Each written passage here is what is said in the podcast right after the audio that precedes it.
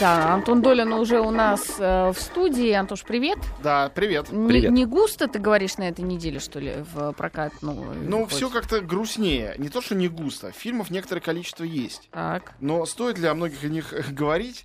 Ну, скажем, про многие мне это даже неведомо, потому что я их сам не успел посмотреть. Так. Но э, э, как бы сейчас я выберу какую-нибудь э, дипломатическую формулировку. То есть, э, э, может быть, я не прав, и на самом деле эти кинокартины изменят как-то взгляд наш на кинематограф как искусство. Ну, что-то еще, но э, так на вскидку кажется, что скорее все-таки нет. Нет, понятно. Вот. э, И но- все-таки мы не можем о них не говорить. давай. Нет, ну, конечно, мы расскажем про самое какое-то яркое и интересное. А, значит, э, ну ладно, давайте... Давайте тогда сейчас в первом получасе поговорим про какие-то свежие фильмы, Да. а, а во втором э, можно... Про Лего э, фильма хотел с тобой ну, поговорить. Про Лего, говорю, ну нет, пожалуйста, да, во втором У давайте... меня Леха опять вопросы. У меня вопросы. Давайте просто. откроем просто сессию вопросов и ответов. Да. Э, Э, в- в- уже после того, как сейчас Как, Антон да, расскажет да, да, про во втором получасе. Во втором Да. получасе. Спрашивайте, что хотите. Я с удовольствием э, там, где смогу, Помогу. ответить, там отвечу. Вот, ну, у нас э, главный фильм этой недели э, совершенно однозначно это «Отель Гранд Будапешт». Так. Э, это, м, сразу скажу, э, фильм Уэса Андерсона. Ну, я не знаю, насколько это всем моментально что-то говорит. Во-первых, режиссеров, э, у которых фамилия Андерсон, конечно, развелось слишком много в мире. Э, Вот, я уж не говорю про Ганса Христиана Андерсона и ряд других однофамильцев, но э, есть великий шведский э, Полтон. и рекламщик, и, Мгм. э, и авангардист э, Рой Андерсон. Есть э, Пол Томас Андерсон, э, американский режиссер, снявший «Мастера» и «Магнолию», и «Нефть» и другие выдающиеся фильмы. Есть э, э, Пол У.С. Андерсон, английский режиссер, снявший много серий «Обители зла», а все остальные серии спродюсировавший. А, недавно его фильм «Помпей» выходил у нас. И, наконец, есть Уэс Андерсон. А, Уэс Андерсон — это вот тот, кто сделал «Отель Гранд э, Будапешт». Сейчас я попробую м, э, напомнить вам о нем, если вдруг вдруг вам имя Так, само по себе так. ничего не говорит. А, ну, наверное, самый его известный у нас фильм — это «Королевство полной луны». А, о, клевое кино. Вот, Супер. видишь, сразу все отреагировали, да? Вот интересная судьба у этого автора. А, он в Америке уже лет 10 считается таким молодым, но классиком. То есть каждый его фильм ждут, у него есть фанаты, у него есть а, скажем так, армия своих э, друзей, которые снимаются у него, снимают его фильмы, м, всякие художники, постановщики и так далее. И в этой армии там среди актеров Оуэн Уилсон, Джейсон Шварцман, и Билл Мюррей и много-много других э, всяких прекрасных людей. А, И есть армия фанатов, особенно жителей больших городов, в- особенно это. Нравится «Королевство полной луны»? Я, это один из моих любимых фильмов. Я вообще, клянусь Да. тебе, у меня, меня штрануло от просмотра. Ну вот Мы- видишь. Особенно восточное побережье, конечно, Нью-Йорк, и там Вашингтон и так далее, э, они все в восторге, Новая Англия, от такого кино. А, и Европа, да, в- когда «Королевство полнолуны» его взяли открывать Каннский фестиваль. Он был Мгм. на открытии, и там был ажиотаж какой-то вообще неземной. Вот. Но в России узнали э, Уэса Андерсона с большим опозданием. То есть, э, наверное, первый фильм, который у нас как-то кто-то смотрел, был фильм «Поезд на Дарджилинг». До этого у него было 3 или 4 это было ужас вообще. Но я бы между ним и «Королевством полнолуны» поставил бы абсолютный знак равенства. Нет, Вообще не вижу «Королевство никакой... луны, да, а, а- а этот Поезд, э, поезд, это помню. вообще, это просто взрыв мозга, ужасная гадость. Итак, теперь мое мнение. Давай. Это совершенно одно и то же, просто в разных жанрах. Никакой разницы. Вот. Этот режиссер э, настоящий режиссер авторского кино. В каком смысле? В том смысле, что у него есть свой мир, он его придумал, это его собственная вселенная. А, она э, из фильма в фильм переходит, у нее есть определенные пример- э, приметы, сейчас я их могу попытаться э, экспромтом э, перечислить. Это мир всегда искусственный, Мгм. это мир маленьких гэгов, Мгм. это мир меланхолии, обряженный в какие-то почти клоунские тона. Это мир тщательно обустроенных декораций, особенно интерьеров домов и особенно каких-то костюмов, причесок, грима и так далее. И вообще цвета А, неба, да. травы. Это, в ми- театре а, немножечко. Это, да, это Да, театральный да, да, да. мир. Это мир, в котором сюжет и интрига абсолютно вторичная. Она есть, но она всегда анекдотичная, маленькая Главное, и типа, незначительная. настроение. А, да, главное настроение, главное такое а, романно-телевизионно-театральное условное пространство. И это мир, который э, идеальным образом э, обозначается словом «милый». Мгм. Вот это вот милый, симпатичный, вот это вот мимими, это и есть Уэс Андерсон. И каждый в это мимими вкладывает, конечно, что-то свое, но почти для каждого в одном из с фильмом хотя бы он нашел этот рецепт и его воплотил. Дальше он, как любой режиссер авторского кино, вот этот свой язык применяет к разным э, эпохам, странам, э, наборам персонажей, все-таки немножко у него тасуются и меняются, э, жанром, э, но вот основное остается, за это его и любят. То есть представить себе, что он сделает фильм на, э, скажем, такую документальную камеру, рассказывающую о этом там реальном событии, невозможно даже в страшном сне. Он не может, ну и не должен, конечно же, он совершенно... И не хочет наверняка. Да не хочет. Вот. э, ну, что про него интересно еще можно сказать? Э, например, то, что он э, э, принадлежит трем разным мирам. Он родом из Техаса вообще. В это даже поверить трудно. А Вот, э, э, жил он- Должен побрутальнее как-то Большую быть. часть жизни он э, жил в Нью-Йорке, естественно. Сейчас он живет в Париже. То есть он уже стал такой американский европеец. И ему самому это ужасно нравится. Я сейчас с ним общался в Берлине. Он рассказывал, что тут я чужой немножко, и там чужой, везде немножко иностранец. Это как-то Он молодой, так да? забавно. Ну, ему 40, может быть, совсем небольшой. Молодой. Молодой. А Для человека, который столько всего сделал, очень молодой. Вот. а, ну, и я лично, несмотря на то, что вот это мимими всеобщее меня несколько бесит, а, конечно, не могу а, никак отказать ему в, Таланте. в таланте, конечно, и в самобытности даже, я бы сказал. А, Королевство полной луны, ну, на мой взгляд, оно по всем статьям уступает фильму там Добро пожаловать или посторонним вход воспрещен, а, который он, в общем, сюжетно по- почти что полностью имитирует. Шесть лет моему ребенку третий раз смотрит фильм, э, цитаты, ржет э, в тех местах, в которых нужно. Однако. Когда Евстигнеев режет, он просто... Ты прости, я думал, ты ему показал Да, королевство нет, полной нет. луны. Я Он, немного... он- Тоже можно было бы. Но, Да, но реакции бы такой не было. не было, не было, абсолютно точно, не было. Спокойно. Да. Без э, такой ажитации не стоит. В общем, э, что такое э, отель Гранд Будапешт? Это новый фильм э, Уэса Андерсона, и это фильм, который многие называют его лучшим. Наверное, может быть, так оно и есть. Я как небольшой поклонник его творчества не могу здесь однозначно сравнивать. Подожди, прости, пожалуйста, ты мне сказал, что он а, режиссер бесподобного мистера Фокса. И бесподобного мистера Фокса. Это, это лучшее, пожалуй, что он сделал, потому что там были чудесные пушистые зверушки. Естественно, он их делал не сам, а а делали Ну, какие-то аниматоры. Ну, это хороший мультфильм, хотя, на мой вкус, немножко скучноватый. А, Но там хорошая литературная основа, роль Даль, то есть это не его собственные все-таки сюжеты. И за счет этого и пушистости этих зверей, озвученных Биллом Мюрреем, Джорджем Клуни и другими хорошими людьми, мультик получился, я считаю, очень милый. Ну, мне он нравится. Вот, э, наверное, это мой любимый его фильм. В общем, э, возвращаясь. э, э, Наверное, это зенит его славы, потому что это отель Гранд Будапешт, вот он открывал Берлинале, и э, там невозможно было попасть вообще ни на один сеанс. Я там э, обежал очередь сбоку впихнулся в зал, иначе я просто бы не увидел этого, придя за 45 минут, по-моему, до начала. Какое-то безумие вокруг этого. А, И чувствуется, что такие же очереди, как очереди критиков ко входу на сеанс, а, такие же очереди из актеров происходят, которые хотят обязательно это посмотреть. Потому что вот действительно, плюнь какую-нибудь э, кушать подано, в этом фильме попадет в знаменитость.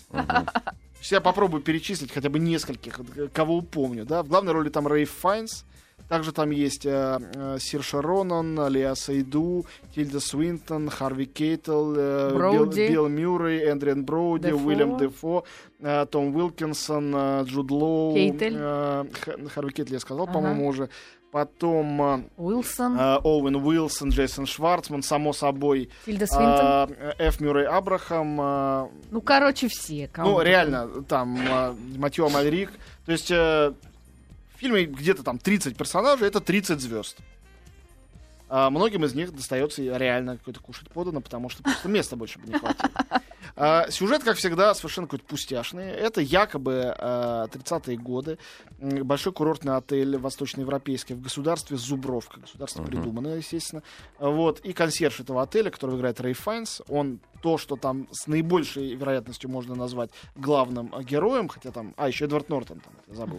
Вот, он э, там существует. Э, В какой-то момент старушка, которая в этом отеле живет каждый год, им- умирает, оставляет ему в наследство главное сокровище своей коллекции, великую картину какого-то мастера Северного Возрождения. Разумеется, картина и имя мастера все придумано. Мгм. Он приезжает и понимает, что наследники, конечно, ему это не отдадут, поэтому он просто ее хватает и убегает. И, разумеется, открывается на него охота, его пытаются посадить тюрьму, а он пытается, чтобы картина осталась у него, а он сам на свободе, и начинается всякая веселая катавасия, из которой фильм и состоит. Больше всего это напоминает э, из того, что я люблю, вовсе не романы Стефана Цвейга, которому, который якобы это все вдохновило, которому все это посвящено, а э, комиксы моего любимого РЖ. э, бельгийского писателя и художника, который придумал Тентена. Мгм. Он же, он же. Тинтин. Мгм. Вот это очень на него похоже.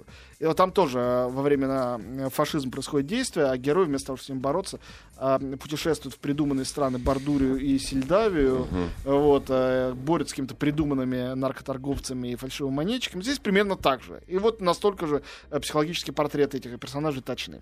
При этом все это невероятно красиво. Ну, вот самую удачную метафору я не то что придумал, а просто увидел во время интервью с Уэсом Андерсоном. Там всем, кто ждал в свою очередь на интервью, давали э, марципановый пирог из фильма. А там пирог невероятной красоты. Вот я смотрел, мне было жалко даже его как-то ломать вилкой, настолько он был живописный. Из нескольких слоев с э, миндалем, э, с всякими кремами и так далее. Просто черти что. Упаковка еще красивее. Доесть я не смог даже до середины. Это слаще сахара просто. Вот фильмы Уэса Андерсона, абсолютно все, э, включая королевство, королевство полной луны, это именно такие фильмы. Декоративные, дико красивые, но зубы болят а- а- от, э, неверо- невероятной приторности. А Вот. Здесь эта приторность тоже высока, несмотря на то, что там очень мне понравился такой меланхоличный финал, и несмотря на бесспорное формальное совершенство. Я уже называю это не умением, просто совершенством, которое демонстрирует этот режиссер. Но Он жанр э, виртуоз можно обозначить как-то? Жанр э, э, меланхолической э, э, ретро комикс-детектив. Вот что-то такое. Что-то такое. Потому что, на самом деле, детективный сюжет это ерундовый. Это все воспоминания о прошлом, которое придумано. Начинается фильм с того, что какая-то девушка в наши дни приходит к бюсту писателя знаменитого и читает там какую-то книжку. Видимо, его книжку. Потом мы отправляемся назад, и мы видим, как писатель сам эту книжку э, пишет, рассказывая сюжет своему внуку. Потом мы видим этого же писателя молодым, пришедшим в этот отель, где он встречается с пожилым человеком. Пожилой человек, нынешний владелец отеля, рассказывает о своей юности когда он встретился с э, вот героем Рейфа Файнца, и тот рассказал ему. То есть вот это такая шкатулка в шкатулке в шкатулке, матрешки такие. Мгм. Вот. И Истории, истории, истории. да, и, соответственно, это тоже вот эти кавычки бесконечные. Они дают Уэсу Андерсону как угодно фантазировать, делать что угодно, потому что э, то, что называется в литературоведении ненадежным рассказчиком, то им все рассказчики ненадежны, их бесконечно много. И поэтому допускаются любые э, вольности. Любые фантазии, Да, все что Так и угодно. есть. Вот. Ну, наверное, я самое важное о нем рассказал, да, к- этому особенно добавить нечего. Если вы поклонники Уэса Андерсона, я практически убежден, что вы получите большое удовольствие. Если вам он не нравится, то вот этот фильм квинтэссенция его стиля, вы можете пойти пораздражаться и позлиться, а может быть, вас он переубедит, потому что, повторяю, я ничего не мог сделать с тем, что наслаждался тем, как это сделано. Но это типичное вот помидоры из анекдота. Э, Понимаете, э, кушать нравится, а так нет. Ну, в общем, э, кушать понравилось. А, а дальше зачем это, что это сказала душе и мозгу, я до сих пор не очень понял. Может быть, надо пересмотреть, тогда я пойму. Вот. э, что у нас есть еще? Э, некий, э, как говорят, жесткий фильм с Лаймом Нисоном «Воздушный маршал». Я его не смотрел, американская пресса его ругает. Фильм «Need for Speed. Жажда скорости». Мгм. Ну, Это для тех, э, он гигантским тиражом выходит. Э, Опять же, журналисты о нем э, американские наихудшего мнения, но это не имеет вообще никакого значения, потому что главное в этом фильме то, что это экранизация каких-то супер знаменитых гонок, компьютерной игры, я имею в виду. Вот, э, супер-супер знаменитых, популярных. Которые старинных. выходят уже восьмая или девятая часть, и все с э, э, 486-го Пентиума играли в, в этот э, в Ну, Need видишь, for Speed. больше информации. Но мне нечего сказать об этом, э, кроме того, что э, там вроде играет этот Аарон Пол из фильма «Во все тяжкие», который я также не смотрел.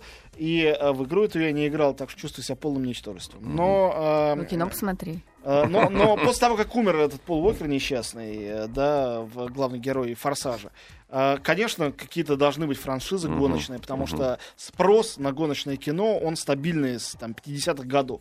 Бесконечно люди об этом снимают и смотрят. Это, не всем это понятно, но это, ну, просто некая, скажем... Ну, а, мальчишки покупают машинки. Ну, э, всё понятно. Некоторые мальчишки. Да, некоторые. Некоторые другие не покупают. не покупают. да. Вот, э, некоторые девчонки тоже это любят и считают это очень возбуждающим. Но это действительно нишевое кино, и ниша это не так уж мала, э, учитывая сборы форсажей всех в России, они были всегда рекордные. Думаю, что эта картина тоже выйдет из уикенда с э, прекрасными деньгами, и я желаю ей всевозможной удачи, честное слово. Только меня не заставляли это смотреть.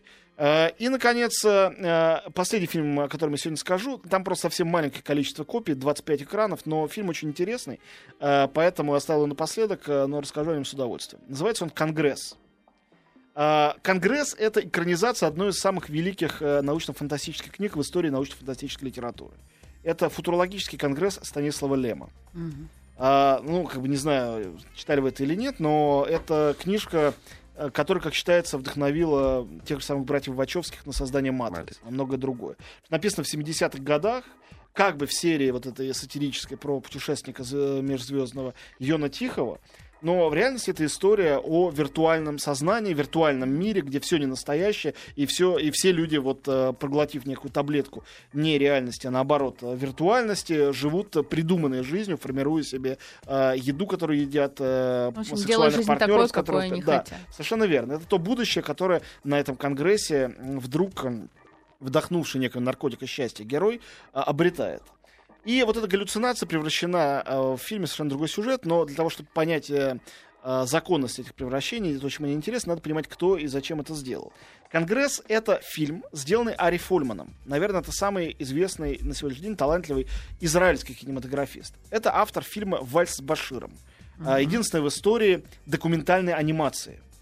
А, Я видела это. Ну, опять же, кто не видел, могу ра- рассказать в двух словах, что это вообще такое. А, Человек, который в молодости принимал участие в военных действиях, в боевых действиях в Ливане и присутствовал при э, страшной резне в Сабре и Шатиле, пытается вспомнить об этом, но память э, поставила блок. Он не может вспомнить, что там было и что он видел. И поэтому он едет по своим однополчанам, и они вместе пытаются вспомнить. У каждого своя версия происходившего. Такой рассемон немножко. Но поскольку нету э, кадров э, документальных, вместо того, чтобы снимать, э, значит, говорящие головы, Ари Форман нанял аниматоров, которые нарисовали вот эти воспоминания. Воспоминания, сны, какие-то галлюцинации людей, которые все это переживали. И через них, то есть совершенно фантастическая картинка и абсолютно документальное содержание. Очень здорово. И вот э, Конгресс это его э, тоже совершенно экспериментальный проект, и тоже очень интересный. А, который... Он переменил сюжет. Главный герой теперь не путешественник Йон Тихий, а э, стареющая актриса. Ее играет Робин Райт. Она там э, в начале фильма совершенно игровой фильм, где она э, ей предлагают суперконтракт, а снимается она уже мало, возраст уже не тот. Предлагают суперконтракт, но по которому она больше не может, не должна никогда нигде сниматься. Она как бы продает свой образ. А, что с ним будет дальше, как бы не вполне ясно. Ее агент там играет Харви Кейтл, опять же. Вот, э, еще там есть Пол Джамати, ряд замечательных артистов. Ну, все это так минималистски сделано, а потом наступает мир будущего, куда она попадает уже в виде анимационного персонажа. И игровое кино превращается в мультфильм. И большая часть фильма это вот такой вот мультфильм об этом самом виртуальном, сумасшедшем, придуманном будущем.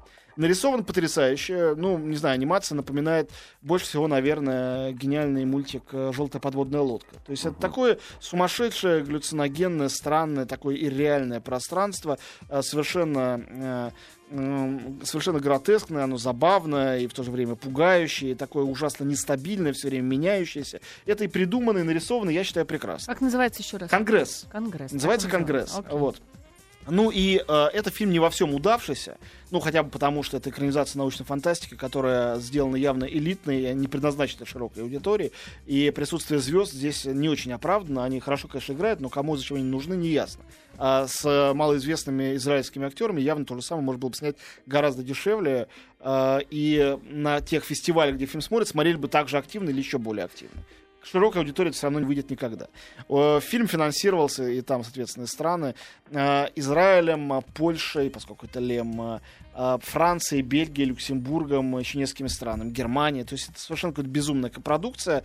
Но, с другой стороны, все просчеты и все неудачи этого фильма, они компенсированы тем, что э, это кино, которого, какого вы нигде никогда больше не увидите. Это совершенно уникальное произведение. Оно совершенно самобытное, но очень странное, и если вы за какими-то странностями охотитесь, то вот э, э, Конгресс э, Ари Фольмана это как раз то, что вам нужно. Вряд ли он будет идти на экранах очень долго, поэтому не упустите эту возможность. А если вы поклонники научной фантастики вообще, и в особенности Лема, я считаю, одного из э, гениальных э, фантастов, э, ничуть не хуже, чем более раскрученные всякие там Брэдбери, Саймик и Шекли, то обязательно Конгресс посмотрите тем более, потому что экранизации Лема очень редки и удачных после Соляриса Тарковского я не припомню. Ну, мы после новостей продолжим. Но мы не об этом. Антон Долин у нас э, в гостях, Тимофеев Шорох по-прежнему здесь. Я про Лего-фильм Боже, хотел я бы наслаждалась сейчас Антон, просто.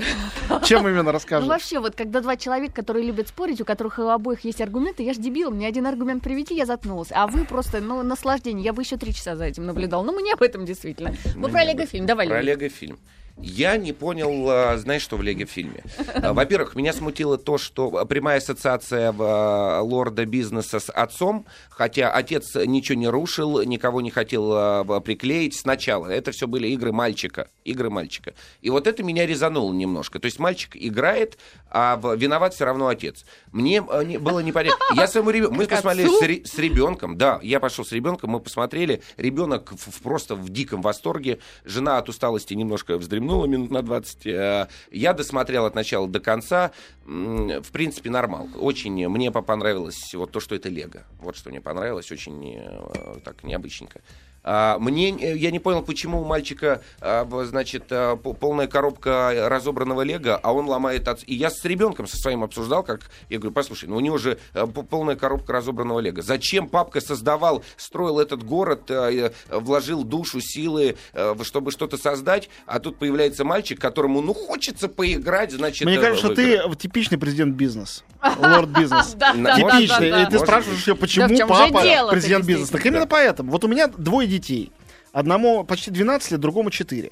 И тот, который 12, вот ему Дед Мороз принес очень сложное лего в этом году. Архам. Потрясающий совершенно, А. бэтменский. Огромный замок. Он его строил дней 5, наверное, там, с утра до вечера. И там внутри много комнаток, и есть Бэтмен, Робин и много других героев. Он его построил и поставил на стол, и он любуется на него.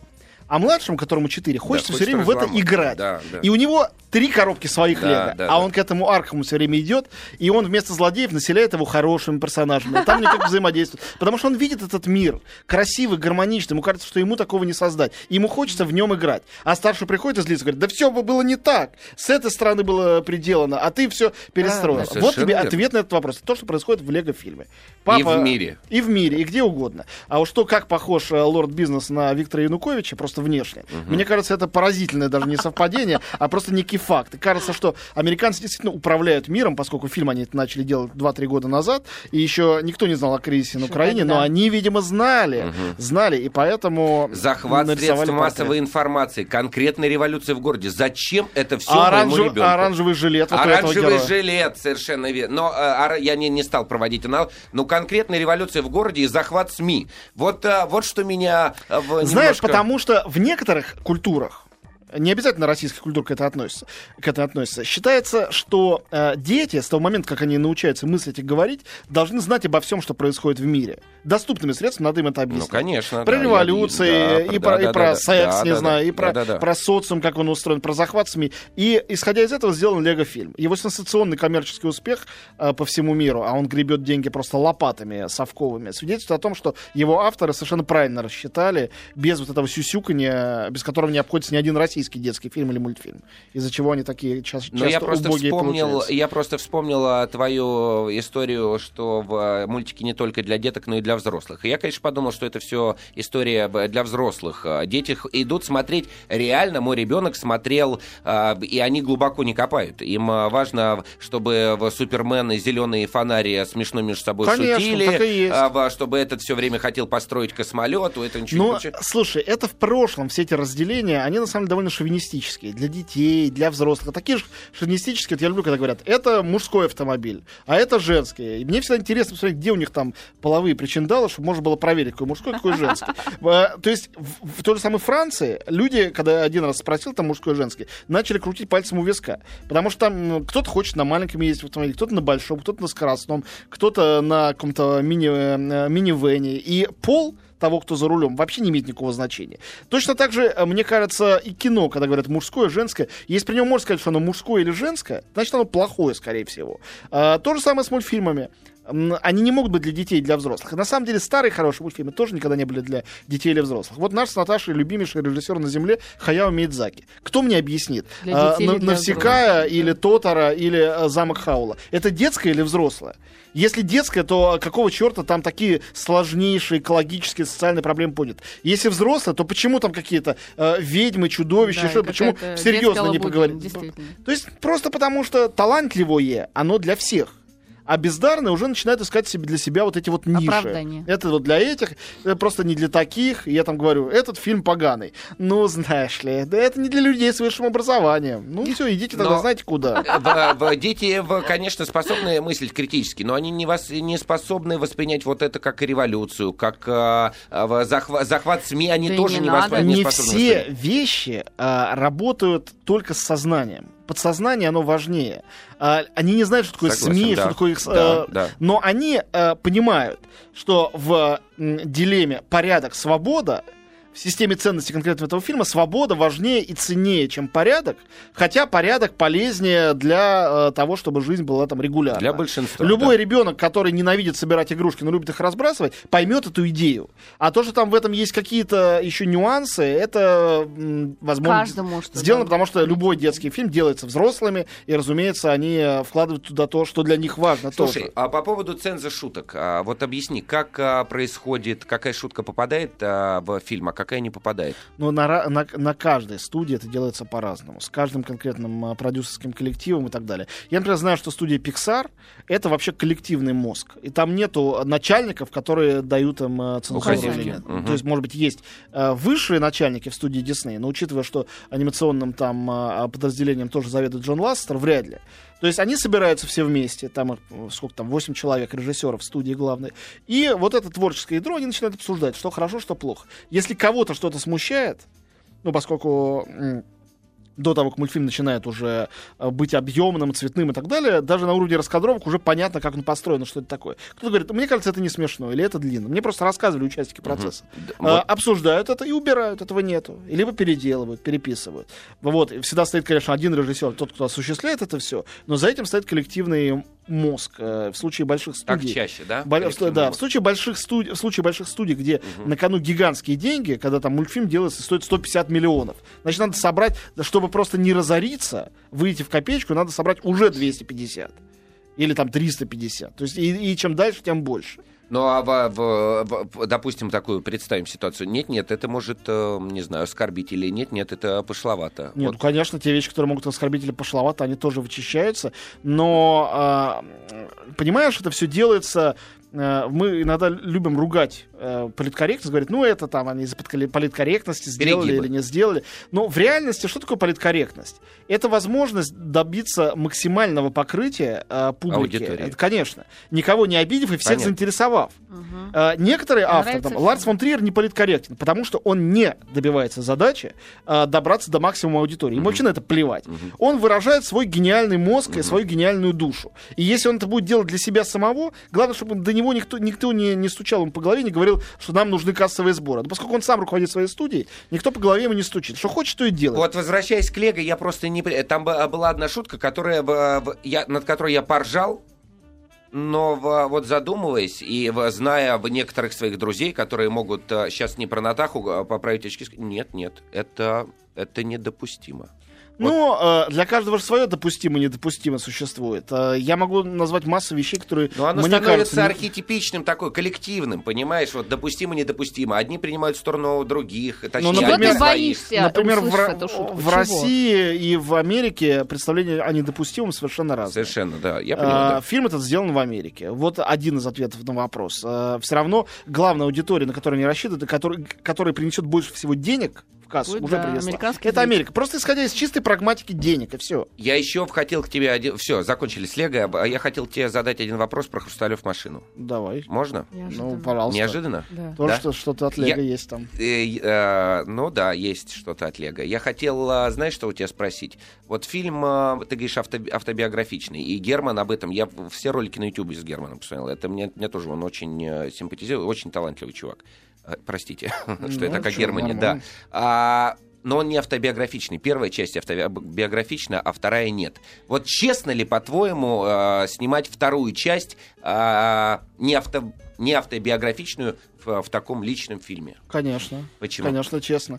Потому что, снимая документальное кино, человек отражает реальность. Снимая авторское художественное кино, человек отражает свою внутреннюю реальность. И он а, снял в первой половине фильма свои воспоминания, конечно, окрашенные, индивидуальные, наверное, имевшие мало отношения к реальности. То есть, наверное, если бы камеру мы послали бы на машине времени туда, в 53 год, там все по-другому бы выглядело. В первой части воспоминания, а во второй части его фобия, его ужас от мысли о том, что отца могут арестовать, и что тогда. И этот свой ужас, он также принадлежит ему, автору, как и его воспоминания. И поскольку фильм художественный, то есть априори не является реальностью, а является только ее отражением через призму авторского сознания, так и получается. Вот как-то так.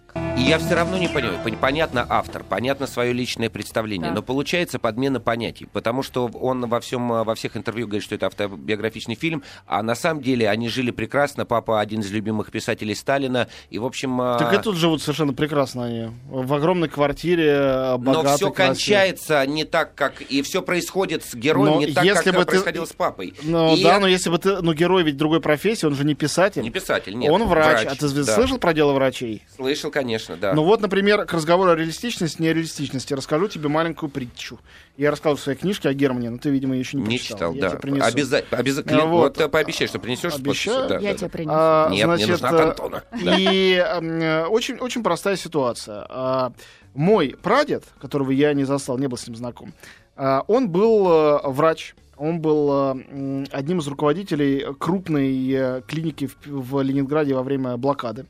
Вот. И он был правой рукой академика Павлова, очень уважаемый человек и так далее.